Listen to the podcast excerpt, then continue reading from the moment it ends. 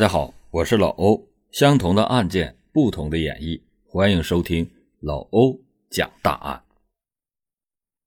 在婚姻里，夫妻之间如果要是有家暴的行为存在，女方一般都是弱势群体，力气小，打不过对方，这是现实。遇到家暴，弱势的一方只能是眼睁睁的看着自己吃亏。往往家暴行为，如果要是有了第一次，就会有无数次。甚至在家暴的过程中会发生各种无法预料的可能，导致一方死亡就是其中的一个结果。三十五岁的李小姐家住在云南，她经常的被丈夫家暴。本来他们已经有了三个孩子的，结婚已经是很多年了，但是丈夫喜欢酗酒，不一定是因为什么小事就会引起双方的一场搏斗，女方。是经常被家暴的一方，面对这种情况，男方的父母也没有办法。对于他们来说，就是见怪不怪的事就好像是吃家常便饭一般。所幸到了后来，他们两个在打架的时候，男方的父母就把孩子给拉走，暂时的躲到外面去，等到他们打够了、打完了，再把孩子给送回来。很显然，这样的日子根本就没有办法过下去了。但是他们还是没有离婚，还是选择在一起凑合，最终酿成了一场悲剧。二零二一年四月三日的晚上，这一晚，李小姐的丈夫又喝酒了，他们的孩子被爷爷奶奶给拉走了，李小姐就像往常一样被丈夫辱骂殴打。但是和往常不一样的是，这一次丈夫打的有点狠。把他打的小便失禁，都尿裤子了，尿液顺着裤子流了一地。本来李小姐面对这样的一个人，她是无力还手的。不过因为尿了一地，丈夫在打她的时候不小心踩到尿液，滑倒了。在喝了酒的情况下，她又很难站起来，于是就趁着丈夫滑倒的这个机会，她奋起了反击，把所有的愤怒在这一刻都给爆发了出来。她坐到了丈夫的背上，然后用双手狠狠地勒住了丈夫的脖子，大概持续了能有三十分钟的时间。她感觉丈夫没有动静了，自己也没有了力气，然后就松了手。就是在这种情况下，她赶紧报警。此时她并不知道丈夫已经被她勒死了，以为只是暂时晕厥过去了。为了防止丈夫醒来，怕他是装死的。她又找来了围巾，勒住了丈夫的脖子，然后又持续了二十分钟，直到相关人员到了她的家里，她才松了手。这等于她总共勒了丈夫能有五十分钟的时间。很显然，在她看来，不能再给丈夫任何机会了，否则倒下去甚至死亡的就是自己了。所以，她不能在没有人的情况下让自己的丈夫。重新站起来，在那种高度紧张和恐慌的等待中，她杀死了自己的丈夫。她也应该能料到会有死亡的结果的。总之，她当时想到的就是不能让丈夫再起来了。后来经过鉴定，李小姐全身多部位存在损伤，被评定为轻伤。她的丈夫是因为勒颈窒息致死，也就是被她给杀死了。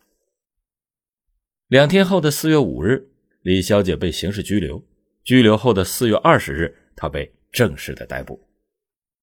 在这个期间，对她的调查当中，才得知到她经常的遭受家暴，家人对这个情况也是知情的。但是她毕竟是杀了人的，而且是无视他人的性命故意杀人的，构成了故意杀人罪，理应依法惩处。不过，她的丈夫的家人为她出具了谅解书，还有自动投案的情况，并且主动交代了事情的经过，属于自首行为，依法可以从轻或者减轻处罚。考虑到现实存在的情况，李小姐是忍受不了长期的家暴行为了，在那种特定的时刻，尿都被打出来了，她的奋起反击也是人之常情。尽管说任何时候都不能故意杀人。但是综合来看，是符合减轻处罚的条件的，所以最终给予了他这样一个处罚。九月二十六号，法院作出了一审判决，李小姐犯故意杀人罪，判处有期徒刑三年，缓刑五年执行。对于这样的家暴行为，男方的家长应该也是有责任的吧？是因为自己的儿子在整个家暴中不会吃亏，所以才会把孩子领走，然后不管他们夫妻俩，让他们大打出手的吗？如果是这种情况，最终的结果也是这名男子和家人的咎由自取了。如果不是这种情况，男子的这种行为本来父母劝阻不了的，那男子。更是罪有应得，这就是典型的地痞流氓，有事没事就家暴自己的老婆。这个李小姐也真是的，经常遭受家暴，面对这样的一个人，竟然不选择离婚，到底她是怎么想的？最终闹出了人命，是不是有点得不偿失了？事实上，因为家暴导致一方死亡的事情，还是发生过很多起的。二零二零年二月十四日的晚上，重庆的女子朱小姐，她给丈夫准备药的时候，故意增加了自己吃的一些药片，就是想让丈夫多睡一会儿，然后对他实施谋杀。第二天上午六点，丈夫还在睡觉，她就把丈夫捆绑了起来，然后勒着丈夫的脖子，给他的头上套上了塑料袋，用胶布缠上，最终导致了丈夫的死亡。后来。朱小姐谎称说的是丈夫属于病死的，她是主动把丈夫死的情况告诉了警察。后来警察走访时，怀疑这属于他杀。朱小姐在被问话的时候，她才承认了是自己杀了丈夫。原来是因为不堪丈夫的长期家暴。本来这个丈夫是她的第二任，当初她是带着儿子嫁给这个丈夫的。但是这个丈夫不喜欢这个儿子，动不动的就辱骂他的儿子。见到丈夫骂儿子，她就不高兴了。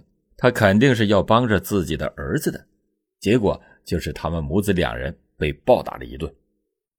他们俩是从二零一四年认识的，到了二零二零年，一共持续了六年多的婚姻，在这么长的时间里，遭受到了无数次的家暴。就在二零二零年的二月份，她终于。忍无可忍了，因为二零二零年的二月十号，她看到儿子又被打了。当时是她的丈夫拿着衣服架打她儿子的屁股。她想的是，如果这样一直的持续下去，儿子和她早晚会被打死的，所以她就有了谋杀丈夫的想法。二月十四号这天，儿子又被打了一顿。晚上在丈夫吃药的时候，她就给丈夫准备了应该吃的那些。同时又加上了自己吃的一些药片，混合在一起让丈夫喝下。到了二月十五日的早上六点，丈夫还在呼呼的大睡。她让儿子到另外一个屋子里待着，听到任何声音都不允许出来。然后她就趁着丈夫睡着，把丈夫给捆绑住。在绑她丈夫的期间，丈夫是醒过来的，并且说了一句：“你把我绑起来是想让我死吗？”今天我得让你先死！边说边挣扎，想要挣脱。朱小姐早就准备好东西了，顺手就先拿起了围巾，缠住了丈夫的脖子，使劲的勒。之后又用塑料袋套在了他的头上，然后再用胶带给缠住，最终导致他窒息死亡。她说啊，她当时看到丈夫吐了一口血，然后就软倒在了地上，没有了呼吸。中午的时候，有社区的人员来问她是不是有打斗过。邻居说啊，听到了打斗的声音，但是她给否认了。最后选择跟警察叔叔说，丈夫是病死的。很显然，她是故意杀人，犯了故意杀人罪。最终的宣判结果是，朱小姐犯了故意杀人罪，被判处无期徒刑，剥夺政治权利终身。杀了别人，自己也失去了自由，这是何苦呢？如果是忍受不了家暴，那你可以选择离婚走人呢。选择杀人，不是惩罚坏人的同时，也困住了自己吗？好了，今天的案件就讲到这里。明天老欧会把这起案件继续的详细给大家讲一下。老欧讲大案，警示迷途者，唤醒梦中人。